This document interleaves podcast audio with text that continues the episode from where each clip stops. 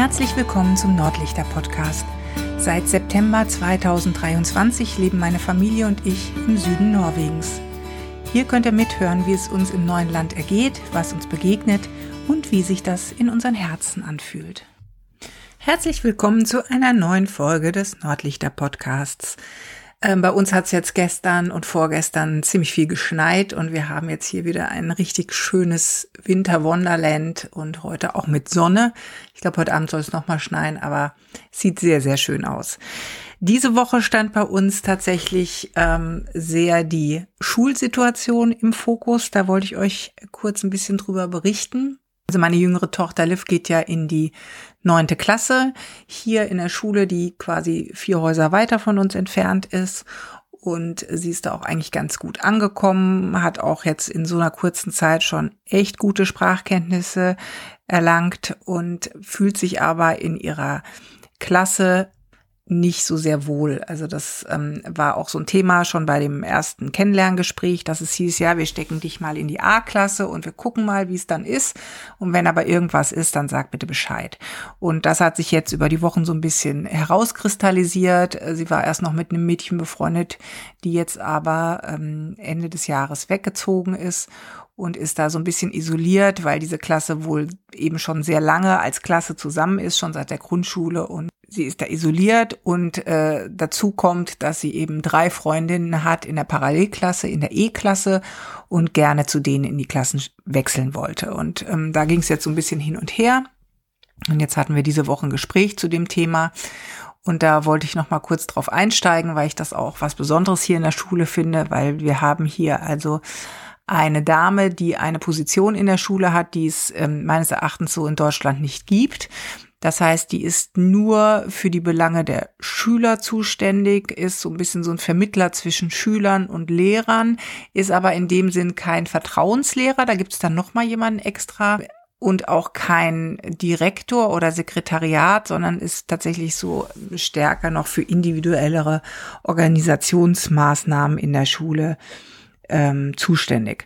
Und jetzt hatten wir ein Gespräch, weil wir da auch die ganze Zeit im äh, E-Mail-Austausch waren und die Schule eben sich das auch nicht so einfach macht, ähm, weil die sagen, ja, wir wollten das jetzt erst noch mal ein bisschen verifizieren, wie die Situation in der Klasse ist. Äh, die Liv hat dann auch mit ihrer Klassenlehrerin relativ lange darüber gesprochen und ähm, ja, und jetzt hatten wir diese Woche das Gespräch und das war eigentlich ein, auch ein sehr positives Gespräch, weil eben auch hier so das Ganze auf Augenhöhe und auch auf Augenhöhe mit den Schülern stattfindet. Also die Liv ist bei den Gesprächen immer dabei, sie wird immer befragt und ähm, oder soll halt ihre Meinung kundtun. Und das ist, ähm, finde ich, noch mal ein bisschen anders, als ich es jemals in Deutschland erlebt habe. Äh, die verifizieren das hier auch sehr stark, also ähm, machen quasi im Unterricht Beobachtungen, setzen sich dann ähm, mit den Lehrern zusammen und ähm, klären diese Situation für sich auch. Es gibt dann eben hier auch eine Art Recht auf Wohlbefinden der Kinder in der Schule. Ähm, das wurde uns gesagt. Also es ist irgendwie gesetzlich verankert und die Schulen leben das hier auch. Also es geht darum, dass die Schulen sich tatsächlich äh, verantwortlich dafür sehen, dass es den Kindern in der Schulsituation gut geht. Das finde ich ist schon mal ein sehr, sehr schöner Ansatz und in den Gesprächen ist es eben immer sehr positiv orientiert. Also es geht immer darum, zu bestmöglich zu unterstützen. Es geht darum, ähm, den Kindern ein positives Feedback zu geben und viel weniger jetzt darum, die Kinder ähm, auf ihre Defizite hinzuweisen. Also es wird immer viel bestätigt, beziehungsweise wenn es vielleicht irgendwo ein Problem gibt, wird immer versucht, ähm, sofort eine Lösung zu finden, auch auf einer sehr individuellen Ebene. Und uns wurde auch am Anfang schon gesagt, wenn es auch darum geht, irgendwie einen Sportverein zu finden oder so, ist die Schule da auch hilfsbereit. Das ähm, finde ich ist tatsächlich eine interessante Sache und eine, die anders ist, als ich es in unserem deutschen Schulleben bisher erfahren habe. Und ähm, jetzt ist es wohl auch so, dass die Lift die Klasse wechseln kann. Also die haben jetzt diese Woche hier ein Praktikum, wo sie äh, alle neuen Klässler eben Praktikumsplatz haben und da eine Woche lang hingehen. Und danach wird sie dann zu ihren Freundinnen in die E-Klasse wechseln können. Und ich glaube, dass das nochmal für sie einen richtigen Boost gibt, ähm, da auch nochmal lieber in die Schule zu gehen, was er aber eigentlich tendenziell sowieso tut. Und was diese Woche auch noch war, ähm, war, dass die Schule einen Maskenball veranstaltet hat. Und das hat eigentlich gar nichts so richtig mit Fasching zu tun, weil ich das erst noch so im Kopf hatte, dachte, ja, okay, Februar Fasching, Ball. Aber es ist tatsächlich ein Ball und äh, der wird im Großen und Ganzen von den Eltern ausgerichtet. Äh, die Schule unterstützt da aber sehr dabei und die Schule schreibt eben auch, dass gewünscht ist, dass alle Kinder daran teilnehmen, weil es eben ein besonderes Ereignis ist, in dem sich alle schick machen. Es ist eine, eine praktisch eine Halle gemietet, also so eine Art ähm, ja, oder so, so ein Festsaal gemietet, in dem große runde Tische stehen. Es gibt ein Essen, es gibt ein Nachtischbuffet, es gibt einen DJ und vorher gibt's auch noch verschiedene Performances von den Schülern. Und das war jetzt schon natürlich sehr, sehr aufregend, der erste Ball. Und äh, Liv hat sich dann auch mit ihren Freundinnen schon nachmittags getroffen und die haben sich zusammen fertig gemacht. Und ähm, es wird auch erwartet, dass alle sich eben sehr schick machen dazu. Und das war auch ähm, etwas, was ich jetzt aus Deutschland nicht kenne, was auch sehr, sehr, sehr gut organisiert war. Also wenn man die Kinder gebracht oder abgeholt hat an der Halle, äh, war enorm viel Security-Leute draußen. Also dass auch keiner in die Halle kommt oder aus der Halle kommt, der da nichts zu suchen hat. Es wurde sehr stark darauf geachtet, dass ähm, keine Drogen irgendwo ähm, stattfinden, kein Alkohol stattfindet. Also es waren jetzt Klassenstufen acht bis zehn, die in diesem ähm, Gebäude waren, also die diesen Ball, an dem Ball teilgenommen haben das war dann auch sehr gediegen, eben diese runden, großen, runden Tische mit weißen Tischdecken und ähm, jeder hatte Trinken und jeder hatte dann Essen und es gab dann noch ein Dessertbuffet und zwischendrin haben eben Schüler gesungen, getanzt und ähm, dann gab es eben noch so eine Art Disco und in, bei dieser Disco-Geschichte äh, zum Schluss wurde eben auch darauf äh, geachtet, dass es Ruheräume gibt, also für die Schüler, die denen das dann zu viel wird oder so, dass die eben die Möglichkeit eines Rückzugsortes haben und der ganze Ball ging von 18 Uhr bis 23 Uhr, also 23 Uhr war es dann zu Ende. Und ähm, jeder Schüler hat 30 Euro bezahlt dafür und ähm, ja, und es wurde auch explizit nochmal gesagt, die Eltern oder Familien, für die die 30 Euro zu viel sind, die sollten sich eben direkt mit der Schule in Verbindung setzen, weil dann eben auch eine Lösung gesucht wurde. Und das war ähm, auch ein schönes Erlebnis. Auch für die Liv war das äh, sehr schön. Ähm, die hatte sehr viel Spaß gehabt mit ihren Freundinnen und auch die äh, Kinder, die da aufgetreten sind. Das war wohl ähm, sehr lustig, weil eben welche getanzt haben und irgendwie auch welche dann in solchen Borat-Anzügen kamen, irgendwelche Mitschüler auf die Bühne. Also auch mit viel Humor und viel Freiraum, was die Darbietung der Schüler angeht. Und es muss wohl ein sehr netter Abend gewesen sein. Ja, und das äh, war eben jetzt auch in dieser Woche ein großes Ereignis bei uns und ähm, auch ein ganz besonderes Ereignis. Dann gab es gestern am 6.2. hier einen besonderen Tag in Norwegen. Das haben wir schon in der Innenstadt gesehen, weil überall norwegische und andere Flaggen hingen. Und zwar war es der internationale Sami Day. Da wollte ich auch noch kurz was äh, dazu sagen. Der, dieser Tag ist immer am 6. Februar. Und die Sami sind die indigene Bevölkerung. Sami leben sowohl in Norwegen, in Schweden, in Finnland und in Russland. Ähm, man schätzt so ungefähr, es gibt 80.000 insgesamt und circa 50 Prozent der Sami leben in Norwegen. Also viele vor allem in Nordnorwegen, in der Finnmark. Ähm, tief in der Kultur der Sami verankert ist die ähm, Rentierzucht und äh, ja Rentiere überhaupt mit Rentieren zu leben. Dieser sechste ist eben ein wichtiger Tag hier in Norwegen. Es geht dann eben auch darum, dass die äh, Sami da gewürdigt werden an diesem Tag. Ähm, kurz zur Historie nochmal. Also 1989 gab es das erste samische Parlament und in Norwegen ähm, können die Sami dann auch einen Repräsentanten wählen oder mehrere Repräsentanten wählen, die ihre Belange dann im norwegischen Parlament vertreten. Es gibt wohl neun sehr unterschiedliche Sprachen der Sami und in Norwegen werden fünf dieser neun Sprachen gesprochen.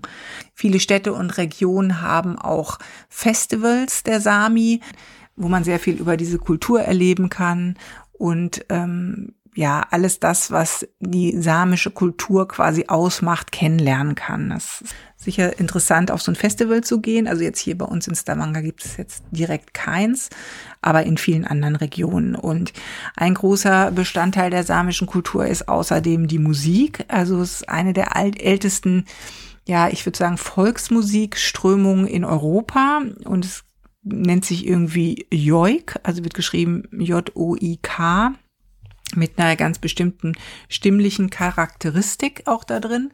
Ich habe es jetzt bis jetzt selber auch noch nicht gehört. Aber was ganz interessant ist, dass eben die Macher des Disney-Films Frozen sich ähm, mit dieser ganzen Geschichte hier im Vorfeld beschäftigt haben und auch äh, die Musik der Sami in die in ein zwei Songs des Filmes haben einfließen lassen. Also ein ähm, wohl recht bekannter Komponist der Sami hat also mit den Disney-Leuten eben einen Song auch für den Film geschrieben. Ja, also gestern war hier der internationale Sami-Tag, immer am 6.2. Vielleicht noch mal kurz zurück zu dem Schulthema. Das war nämlich auch noch eine Sache, dass ähm, das Schulsystem ist ja hier so ein bisschen anders äh, aufgezogen. Also es gibt ja hier keine Trennung in Gymnasium, Realschule und Hauptschule. Es ist auch so, dass die Kinder hier ähm, bis zur siebten Klasse quasi in so einer Art ja, Grundschule oder ersten Schule sind, in der sie auch noch nicht benotet werden. Dann geht's in die nächste Schulstufe, in der jetzt eben auch die LIV ist, ähm, achte bis zehnte Klasse. Und nach der zehnten Klasse geht es dann nochmal in eine andere Schule. Und um diese weiterführende Schule ging es in dieser Woche hier auch, weil die Kinder die Möglichkeit hatten, an so einer Befragung teilzunehmen, wo ihre Stärken und ähm, liegen und was sie gerne, in welche Richtung sie gerne gehen wollen würden und haben dann Schulen vorgeschlagen bekommen, an denen sie dann diese Woche hospitiert haben. Die Liv hat hier an einer Schule hospitiert, die einen großen Fokus haben auf ähm, Schauspiel, Gesang und Tanz. Und das ist eben auch interessant. Also ich habe es noch nicht ganz durchschaut, aber es ist wohl hier in der Tendenz so, dass diese weiterführenden Schulen eher immer Schwerpunktschulen sind. Und dann gibt es eben Schulen, die jetzt mehr sich auf diese Thematik in Hinblick auf Ausbildung ähm, ausrichten und andere Schulen, die dann schon ähm, sagen wir jetzt in Richtung Abitur gehen, also dann auf Studium hinarbeiten. Aber auch die sind dann fachlich so ein bisschen spezialisiert. Also wie jetzt eben diese Schule, die jetzt sich äh, stark auf diesen künstlerischen Bereich ähm, fokussiert hat. Es gibt aber auch Schulen, die sich stark auf äh, Physik oder Mathematik äh, spezialisieren. Unabhängig davon haben die Kinder trotzdem noch die ganzen anderen Fächer und ähm, jetzt von dieser Schule, wo Liv hospitiert hat, ist es eben so, dass man sagt, wenn die Kinder diese Schule besuchen, können sie 85 Prozent aller Studiengänge dann auch machen. Also ich vermute jetzt mal, das ist jetzt mal wirklich eine Vermutung, dass sie vielleicht jetzt nicht unbedingt Chemie und Physik studieren können, weil sie sich natürlich für eine Schule entschieden haben, die jetzt äh, mehr in so einen künstlerischen Bereich geht. Ähm, Ganz durchschaut habe ich das eben, wie gesagt, noch nicht. Ähm, Sie haben jetzt eben einmal die Möglichkeit gehabt, dazu einen Tag zu hospitieren und einen Eindruck zu bekommen. Und dann geht es weiter, wenn Sie ähm, im ersten Halbjahr der Zehn sind, dann kriegen Sie nochmal einen Überblick über all die Schulen, die es gibt. Die Schulen bieten dann auch viel Tage der offenen Tür oder so Hospitationsnachmittage an, die dann äh, als Termine online den Schülern zur Verfügung gestellt werden können und die Kinder können dann da eben hingehen und sich die Schulen angucken. Es ist auch so, dass die Schulen unterschiedliche ähm, Eingangskriterien haben. Also jetzt, wie gesagt, bei der Schule, wo Liv sich das jetzt angeguckt hat, ist es sogar so, dass sie einen Schnitt fordern von 5.2 ähm, das ist ja auch ganz witzig. Hier sind die Noten umgedreht. Also sechs ist ne, quasi in Deutschland eine Eins und eins ist eben eine sechs in Deutschland. Also man muss sich da so ein bisschen umorientieren. Das heißt aber hier, dass die ähm, wirklich einen hohen Schnitt fordern, also quasi zwei und besser, um in dieser Schule aufgenommen zu werden. Und ich weiß jetzt nicht, wie sich das mit den anderen Schulen verhält, aber es gibt da eben auch eine Einstiegshürde ähm, zum Teil. Und äh, uns wurde aber hier von der Schule auch gesagt, dass es ähm, für Kinder, die jetzt äh, der Sprache noch nicht hundertprozentig mächtig sind, ähm, auch Empfehlungen von der Schule gibt ähm, und die praktisch dann so eine Art Freibrief kriegen. Aber das bedeutet dann nicht unbedingt, dass sie dann die Schule frei wählen können, sondern dass die Schule entscheidet, okay, das wäre dann die Schule für dich. Aber wir gehen jetzt mal davon aus, dass die Lift das hinkriegt und ähm, sie ist auf jeden Fall nochmal, ähm, will da auf jeden Fall sich nochmal zwei, drei Schulen angucken, dann nach den Sommerferien. Und dann wird es eben auch nochmal interessant werden, wie es in dem Bereich weitergeht. Und auch hier ist immer klar, so ein Servicegedanke der Schule zu erkennen. Also die Schulen sind immer bemüht um die Schüler. Ja, also es ist nicht so, dass man sagt, ja gut, du musst da jetzt hingehen, ob du willst oder nicht, sondern die Schulen bringen wirklich individualisierte Angebote, um, um die Schüler dann auch tatsächlich zu gewinnen für ihren Bereich. Also, das war jetzt heute ein Podcast mit viel, viel Schulthemen. Ist natürlich für die Leute vielleicht nicht mehr so interessant, die keine Kinder in der Schule haben oder überhaupt mit diesem Thema nicht viel zu tun haben. Aber für uns ist es natürlich jetzt gerade in dieser Woche sehr präsent gewesen. Und ich hoffe, es hat euch gefallen und ich freue mich, wenn wir uns in der nächsten Woche wieder hören. Und ich freue mich auch, wenn ihr hier mal ein Like da lasst ähm, oder auch eine Bewertung äh, des Podcasts da lasst. Das hilft dann immer noch ein bisschen zu wachsen. Und dann wünsche ich euch eine schöne Woche.